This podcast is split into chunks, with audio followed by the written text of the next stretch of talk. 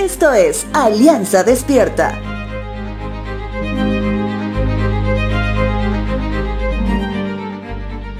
El libro inspirado del Antiguo Testamento, Nehemías, ha sido escrito por el profeta Esdras, asumiendo que tanto el libro de Esdras como el libro de Nehemías originalmente fueron un solo libro, una importante información que deberías saberlo.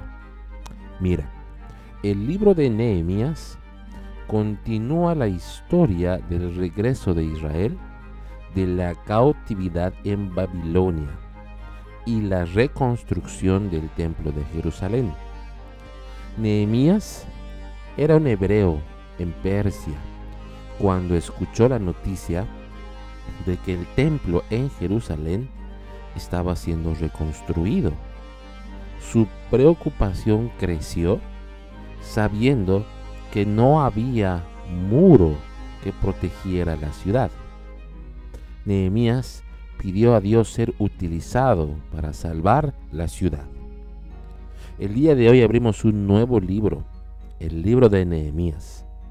Por eso es que quiero leer contigo el capítulo 3, versos 28 y 29 de Nehemías.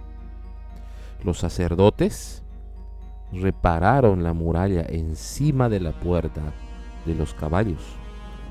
Cada uno reparó la sección justo frente a su propia casa. A continuación, Sadoc, hijo de Imer, también reconstruyó la muralla que estaba frente a su propia casa. Me parece muy interesante cómo todos, empezando de la cabeza, hablándote por supuesto de los sacerdotes, asumieron su rol para la reconstrucción del muro. ¿Qué quiere decir esto? El liderazgo bíblico no se compara con el liderazgo terrenal, que más se basa en simplemente dar órdenes tal cual un capataz. El liderazgo bíblico se basa en el ejemplo. Un líder bíblico debe reparar con sus propias manos, ni bien salga de sus aposentos, lo que necesite reparar.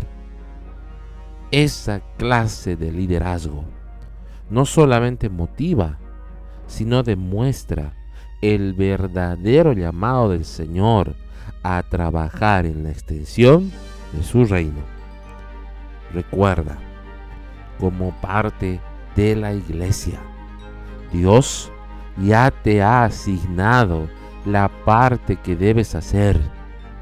Vístete, come bien y ahora pongámonos manos a la obra.